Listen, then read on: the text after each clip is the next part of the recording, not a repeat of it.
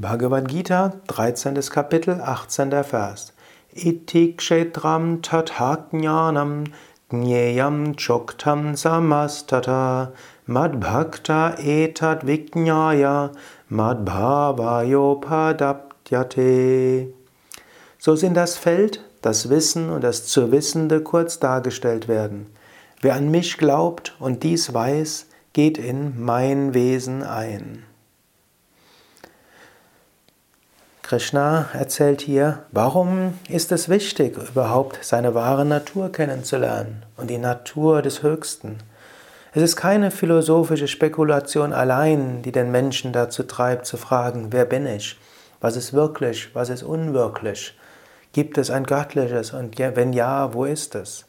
Es ist nicht nur theoretisch von Interesse, sondern wenn du dein wahres Wesen erfährst, wenn du bewusst bist, was ist Gott, was ist das Höchste, dann verschmilzt du auch damit.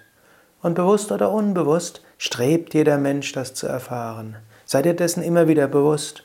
Wenn du nach Freiheit strebst, auch Freiheit von äußeren Zwängen, ist das in Wahrheit die Suche, dich selbst zu erfahren als das unendliche, das ewige Wesen, unendlich frei, jenseits von allem.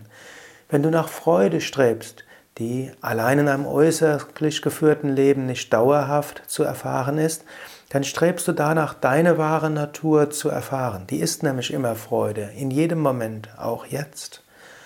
Wenn du strebst nach immer mehr Wissen, dann willst du in Wahrheit dich selbst als das unendliche Bewusstsein, als das unendliche Wissen erfahren. Daher sei dir bewusst, es gibt nur ein Streben, welches langfristig gesehen wirklich zur Zufriedenheit, zur Erfüllung führt und die als sinnvoll erlebt wird, nämlich das Streben, Gott zu erfahren. Wenn du also das, wenn du also das Göttliche erfährst, dann gehst du in das Göttliche ein. Wenn du dich selbst wirklich erkennst, dann bist du eins mit Gott.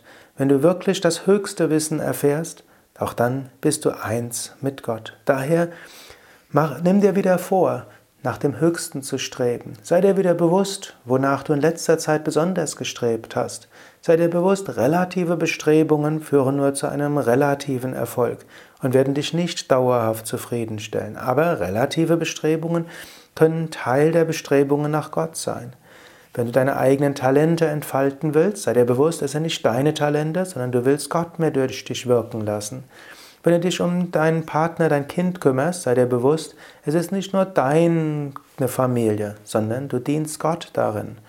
Wenn du in der Firma nach Erfolg strebst, dann sei dir bewusst, nicht du bist es, der dort wirkt, sondern letztlich ist es Gott. Und selbst wenn du auf einer weltlichen Ebene nach Erfolg strebst, sage dir, das tust du als Teil des Spieles Gottes.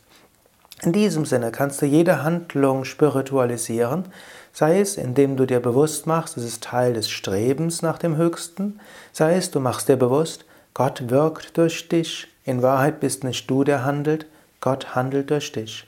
Lass diesen Gedanken noch ein paar Sekunden in dir wirken und handle heute oder morgen daraus.